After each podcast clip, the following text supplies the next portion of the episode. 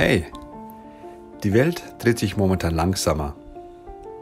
Kaum etwas im Alltag läuft, wie es immer gelaufen ist.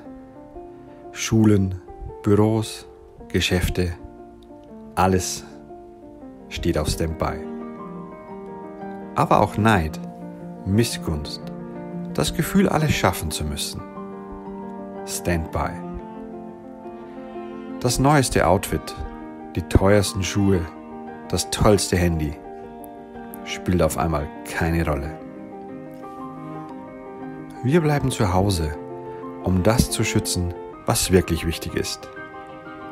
Das Leben, Familie, die Liebsten, Freundschaft.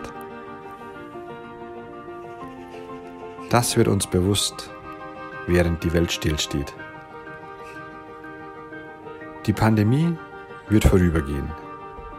Die Welt wird wieder ihre Tore öffnen. Und wenn wir dann heraustreten und uns einander wieder in die Arme nehmen können, wir uns treffen, um zu feiern, dann lasst uns dies bewusst tun. Freiheit zu sehen, als was es ist. Ein Privileg. Bleibt gesund.